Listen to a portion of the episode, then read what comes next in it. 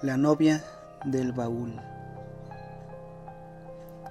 En los años 70, una pareja joven se casó tan pronto como salieron de la escuela.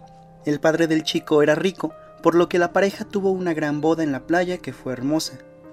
Luego de la boda hubo una recepción en un edificio.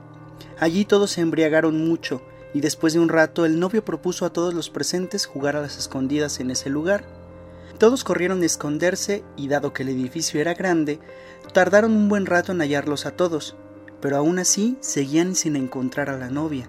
Todos buscaron en cada lugar del edificio, la llamaban a gritos e incluso la buscaron fuera de la construcción, pero nadie logró encontrarla.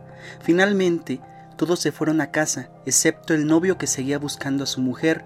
Pasó allí varios días intentando encontrarla, pero no había rastro de la muchacha.